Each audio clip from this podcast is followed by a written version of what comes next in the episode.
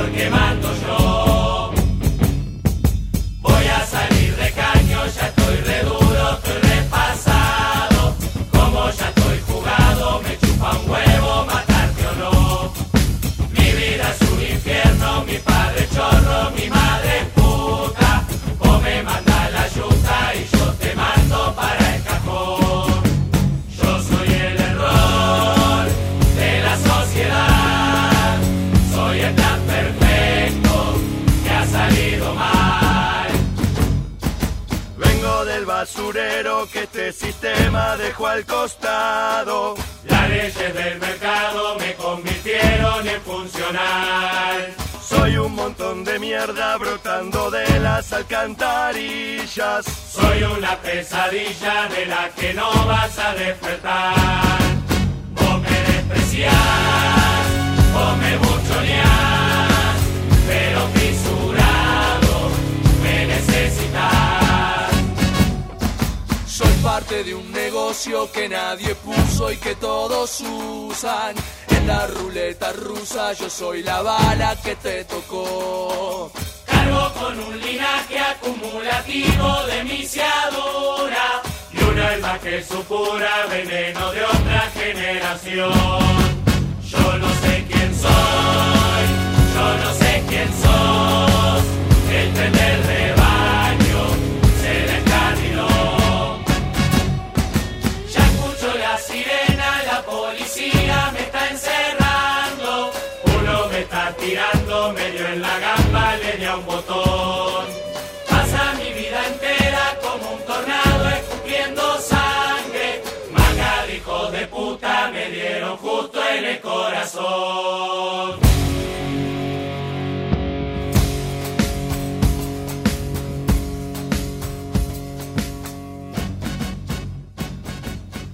Iniciamos nuestro viaje en Uruguay, donde los hermanos Cardoso decidieron formar el colectivo Agárrate Catalina, para poder expresar sus inquietudes dentro de un género muy arraigado en la cultura uruguaya, la murga.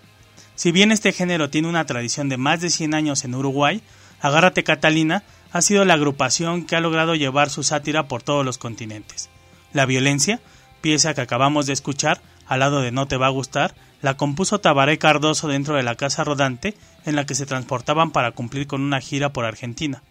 Se despertó por la madrugada y como todos dormían no le quedó más que escribir la letra en una bolsa de papel, sin saber que unas horas después iba a ser víctima de un robo. Dentro de toda la confusión que ocasionó el atraco, la agrupación terminó buscando en la basura de días anteriores la bolsa con la letra, para poder comenzar a trabajar en ella. ganadores del concurso llamado Murga Joven y posteriormente elegidos como el mejor colectivo dentro del carnaval uruguayo, han sabido aprovechar el impulso de estos galardones. La crítica social cruda por parte de los uruguayos llegó en su momento al expresidente Mujica, quien a pesar de tener una amistad con los músicos, también fue víctima de la sátira. Su gira por Egipto estuvo llena de incidentes, desde la muerte del padre de uno de los integrantes, la detención de su fotógrafo por hacer una foto instantánea al departamento de policía, hasta la inflamación de la pierna de Tabaré por la picadura de un insecto, lo que provocó su ausencia en las presentaciones en Berlín. Si bien han mezclado la murga con el cuarteto y la chacarera, Agárrate Catalina mantiene la esencia del género, cumpliendo con el objetivo de criticar el contexto político y social, continuando con la tradición uruguaya donde los murgueros se han vuelto voceros del pueblo. La labor de denuncia la podemos percibir en diferentes géneros, y uno de ellos es el rap, mismo que en Uruguay ha tenido un crecimiento importante, y en sus inicios contó con un grupo comprometido socialmente y con quien Agárrate Catalina alternó en el Cosquín Rock, Peyote Asesino.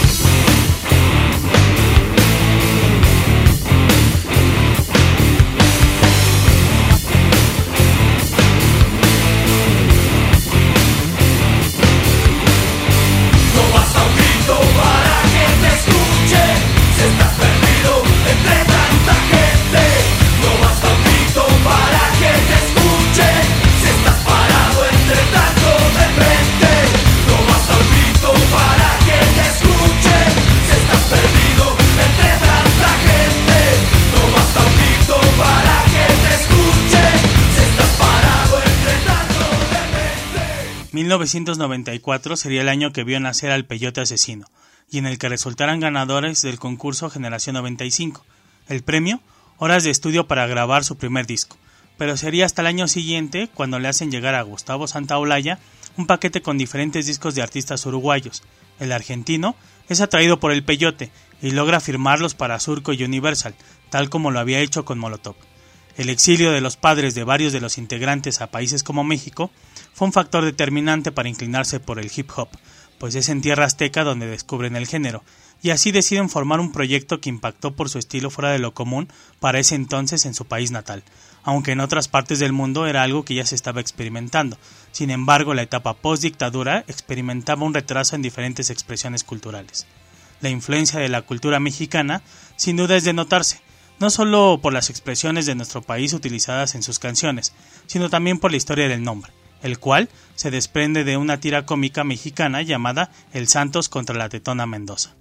Gracias a la producción de Santa Olaya en su disco Terraja, mismo que sería grabado en los estudios Canam, en donde se habían grabado todos los discos de Dr. Dre. De hecho, en la película Letras explícitas sobre la vida de este último, hay una escena donde después de una pelea en el estudio, entra una banda latina a grabar. Esa banda era el Peyote Asesino. Este disco los llevaría de gira por Latinoamérica al lado de Molotov, Control Machete, Bersuit y Cypress Hill. El éxito les llegó de golpe, y muy jóvenes. En palabras de Juan Campodónico, el éxito los rebasó así que lo que fue una pequeña pausa se transformó en la disolución del grupo. Sin embargo, la necesidad de hacer música lo reunió para presentarse en el Pilsen Rock. Esa reunión solo sería para hacer dos presentaciones, y sería 20 años después de la separación de la banda que se propusieron grabar nuevos temas, pero en esta ocasión sin Elemental, quien fuera uno de los vocalistas originales, y quien le pusiera el nombre al grupo. En palabras de este último, sus compañeros le cerraron las puertas de la banda, y no sería hasta que la discográfica le informara lo que estaba pasando, que él se enteró de la decisión de sus amigos. Aunque la vida de la banda fue corta, fue un semillero de talento que se vio reflejado en la creación de varias bandas que formarían los exmiembros del grupo, como el caso de Bajo Fondo y La Vela Puerca, con quienes nos enrolamos para escuchar su canción Por la Ciudad.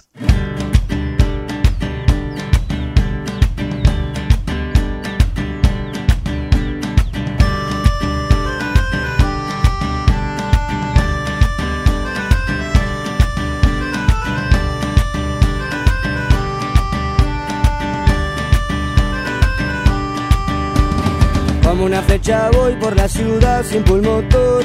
Voy aprendiendo todo sin más que un poco de amor. Que suban los telones de mis ganas de reír. Que le tapen la boca si se pone a discutir. Me lleva la corriente, soy un feliz camarón. Hay que mostrar los dientes si viene de camaleón. No me pregunten más que ya no quiero contestar. Tengo poquito y nada, pero mucho para dar. Llevo de todo bien, de todo así, de todo mal. Voy lleno de confianza y de respeto en los demás. Tengo una banda amiga que me aguanta el corazón, que siempre está conmigo, tenga o no tenga razón. ¿Qué podemos hacer si todo sigue como va? Hay que reírse un poco que la muerte siempre está. Vamos a hablar de algo que nos haga divertir. Que de tanta sonrisa la muerte se va a inhibir. No soy ningún profeta, soy un simple aguantador. Que siempre va de frente, sea alegría o sea dolor.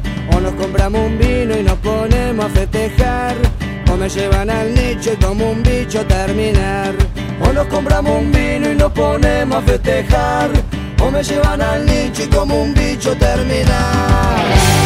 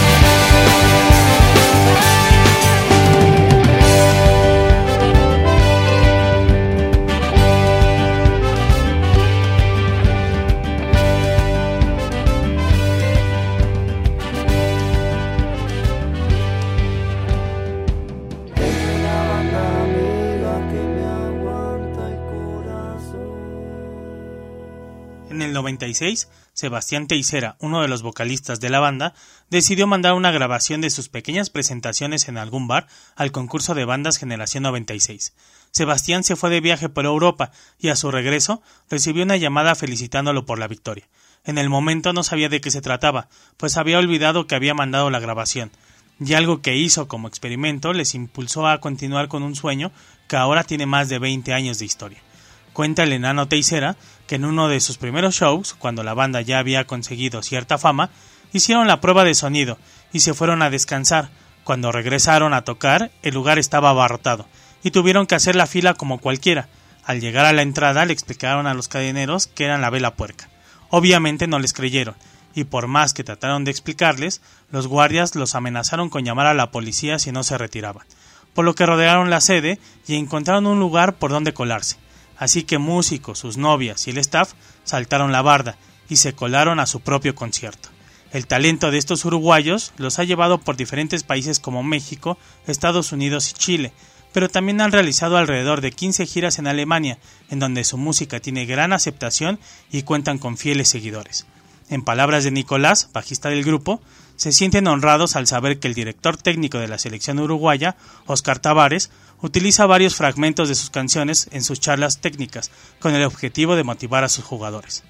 Para su disco de Bichos y Flores, se fueron a Estados Unidos a grabar bajo la producción de Gustavo Santaolalla. Mientras grababan la canción El Profeta, algo le faltaba a la canción, pues el grupo no quedaba convencido. Es cuando se percatan que en el estudio de al lado se encontraba grabando León Gieco, y como Gustavo y él tienen una gran amistad, le pidió que tocara la armónica para la canción. León aceptó de inmediato, preguntándole a los uruguayos cómo querían que fuera su interpretación, si más acercado al estilo de Dylan o al de los Rolling Stones. La respuesta fue, de la manera más sencilla, porque después la tenemos que interpretar en vivo. Sin duda, una banda que se ha vuelto fundamental en la escena rockera uruguaya, junto con No Te Va a Gustar. El éxito les llegó pronto, y con ello la presión. Cuenta Sebastián que hubo momentos cuando le anunciaban que faltaban cinco minutos para salir al escenario, la emoción ya se había ido. Entonces se dio cuenta que una pausa era lo mejor, así que se tomaron unos meses de descanso y reiniciaron la actividad en lugares pequeños para poner los pies sobre la tierra y poder llegar mentalmente estables a llenar estadios, asistir a los festivales más importantes del continente y emprender giras alrededor del mundo, como la realizada en Estados Unidos, en la que invitaron a Catupecu Machu, con quienes nos enrolamos hasta Argentina.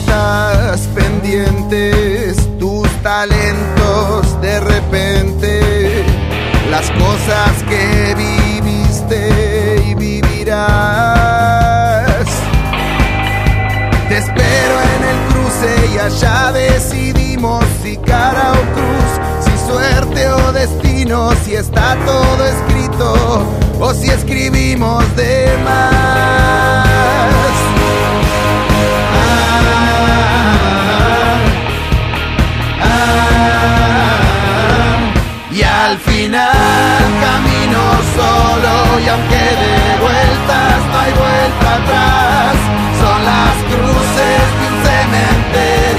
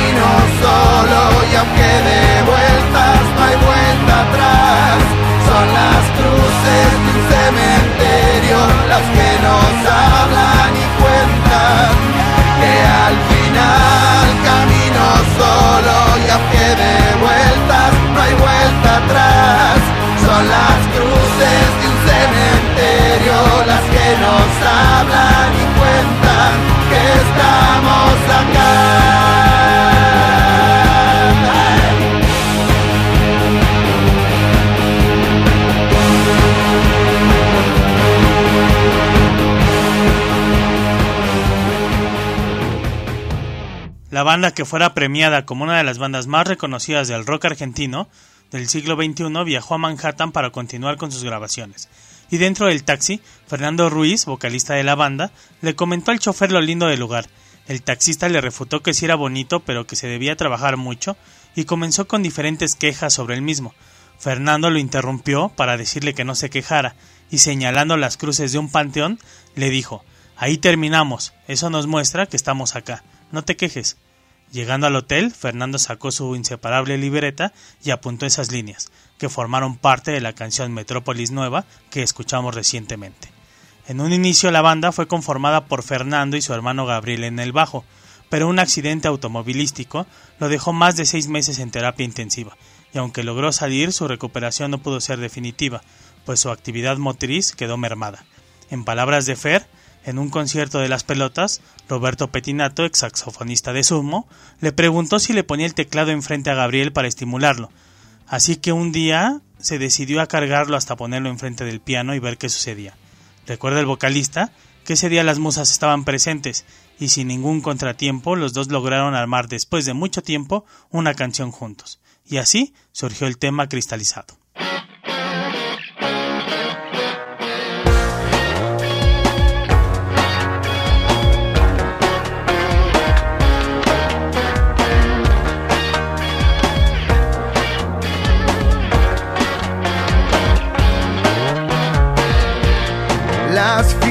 Que se vuelven el centro del blanco.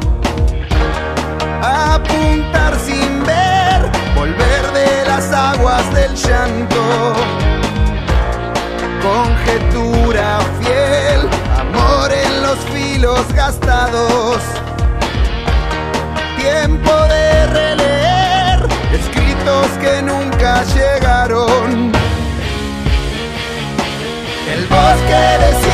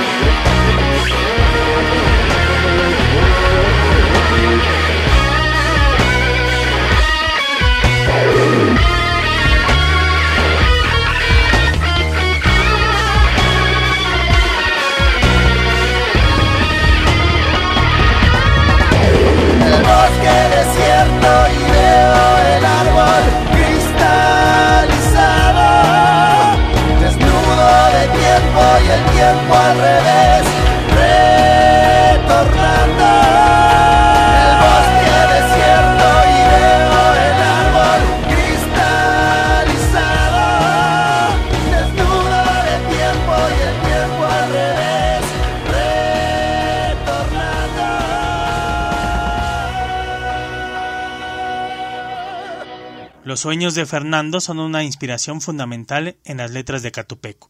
Claro ejemplo es el nombre de la banda, que hace alusión a un animal que soñó y después lo plasmó en el papel. De esta manera han surgido varias canciones como su hit Magia Veneno. Sin embargo, también las experiencias de la muerte de su padre y la de Gaby a principios de este año, después de casi 15 años luchando después del accidente, son parte medular de los temas. Es por eso que Fernando cuenta que a veces cantar sus canciones le llegan a doler, pues revive estas experiencias. En el aniversario del legendario Roxy Bar, Catupecu decidió realizar solamente covers. Mientras tocaban, Charlie García estaba ansioso en su camerino, y con el ego que le caracteriza, comenzó a exigir subir al escenario. Gabriel le informó que después de ese tema el escenario era suyo. Sin embargo, García se subió y empujó a Gaby, además de intentar arrebatarle el bajo.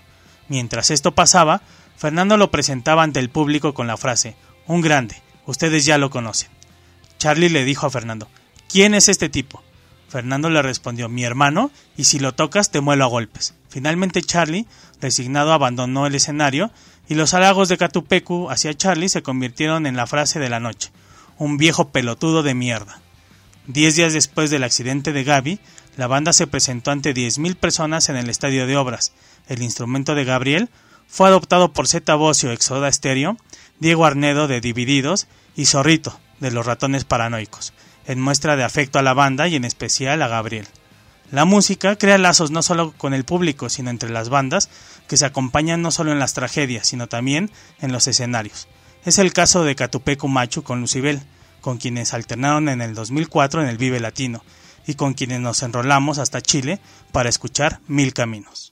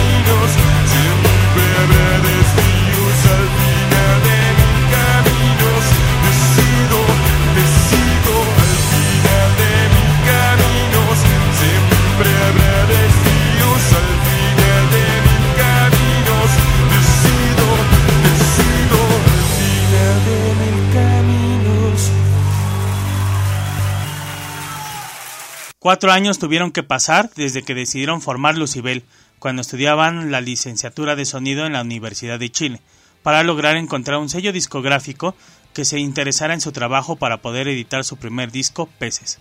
La ambición de la banda era llevar su música a otras latitudes, y para ello apostaron por mudarse a Los Ángeles para iniciar un gran número de presentaciones por México y Estados Unidos, y de esta manera conseguir un contrato con Warner México, quienes también tenían dentro de sus grupos a la ley, lo que comenzó con críticas negativas por parte de la prensa. Sin embargo, Claudio, vocalista de la banda, al publicarse su disco Fuego no tardó en contestarles.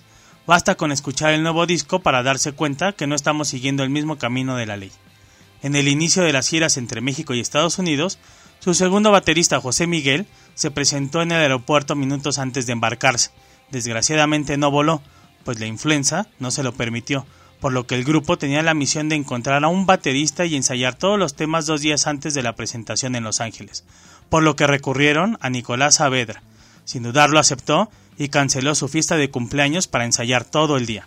Nicolás no podía viajar a México para continuar la gira, pues sus problemas migratorios se lo impedían, por lo que los chilenos hicieron un casting express en Tijuana y seleccionaron al mexicano Jesús María, quien ha sido alumno del maestro de Charlie Alberti, Stereo, y de varios maestros rusos de música clásica.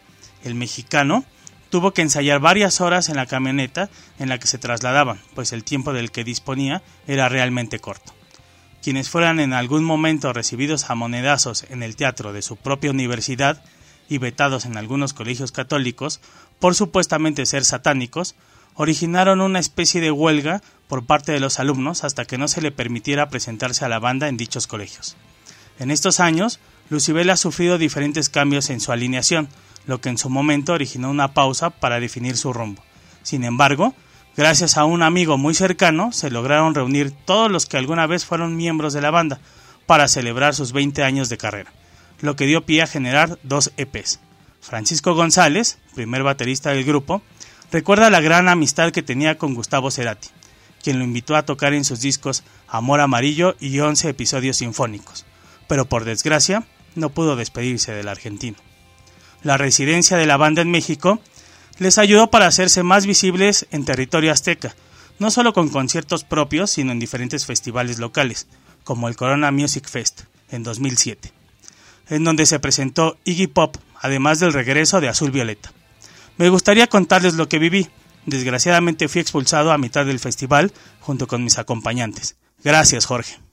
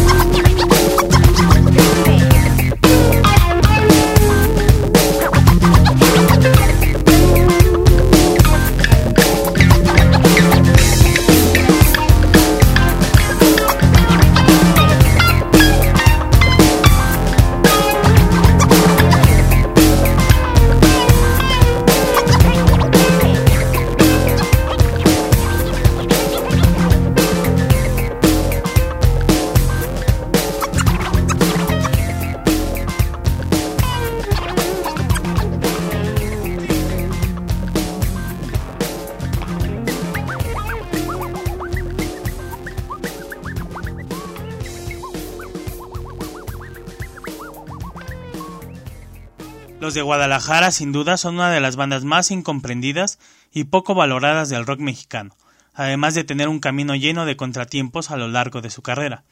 Tres años de vida tenía la agrupación que se mantenía viva con tocadas en galerías de arte, hasta que Maná reclutó al guitarrista César López, mejor conocido como el vampiro, lo que ocasionó una pausa junto con una reestructuración en la alineación, misma que siguió tocando, pero aún sin firmar con una disquera.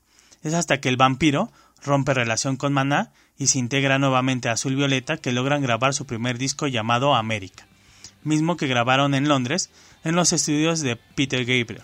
Pero como les mencioné, la banda no la tuvo nada fácil, pues al regresar a México la devaluación hundió a las disqueras y las ventas del disco fueron un fracaso, a pesar del gran talento vertido en el material.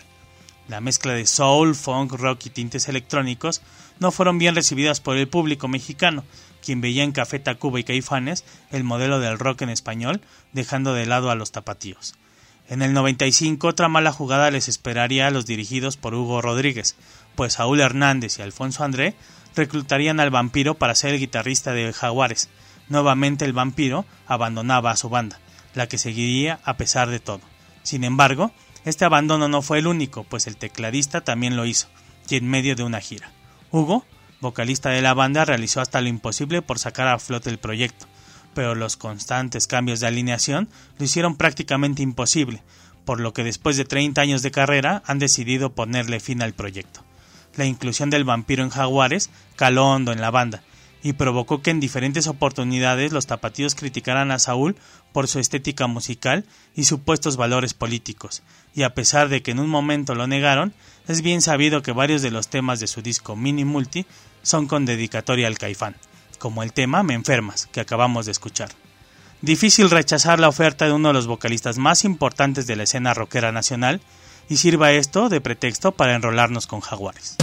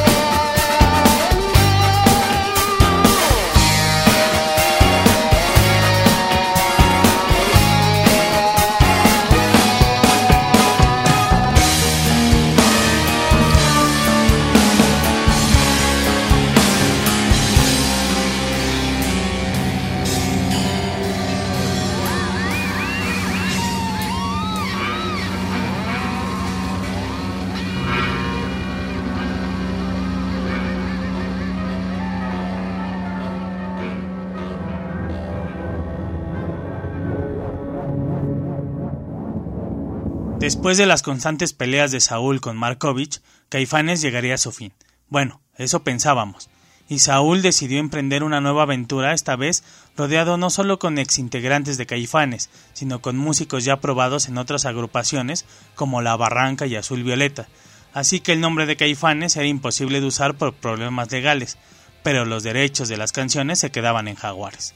La idea no era ser solo una banda, sino un taller en donde se pudiera experimentar musicalmente hablando, a lo que obedecen los constantes cambios en la alineación del grupo al inicio, cuestión que se modificó años más tarde. La calidad de la banda no se hizo esperar, por lo que los llevó a hacer giras al lado de Morrissey y los Red Hot Chili Peppers. Estas giras tenían el objetivo de sustentar la idea de Saúl sobre el crossover que varias bandas intentaban hacer para entrar en el mercado estadounidense. En palabras del vocalista, definitivamente no era creíble, pues ni pensamos ni hablamos en inglés, así que la forma de entrar es con música honesta, no pensada para quedar bien con alguien u obtener dinero, sino por amor y convicción.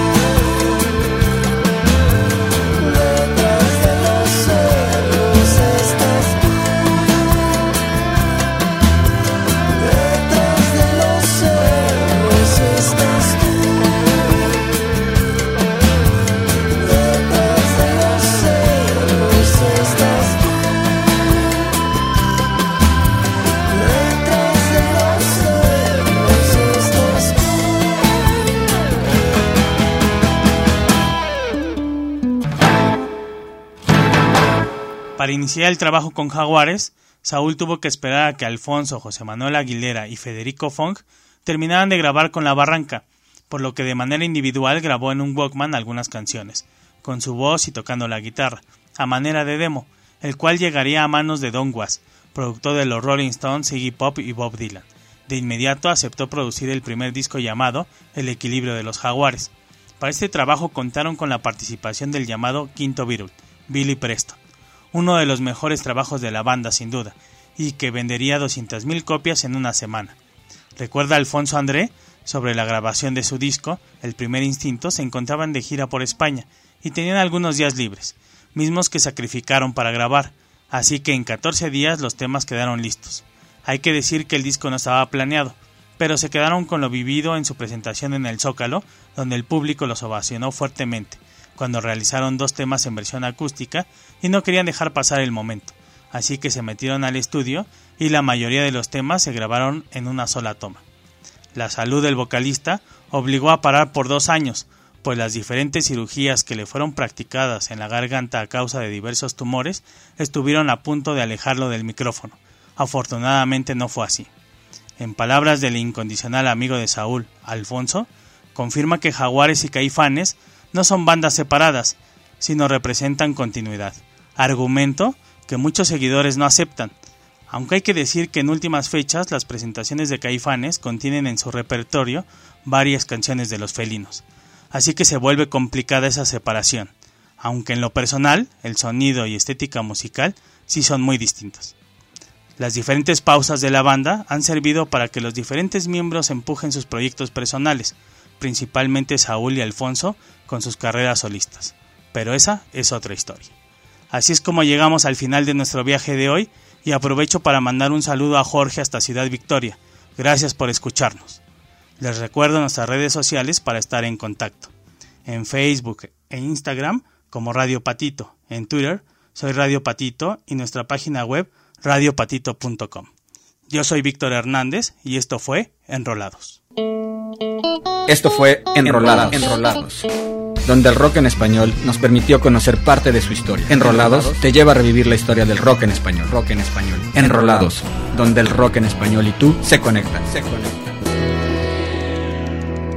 Porque somos amantes del audio.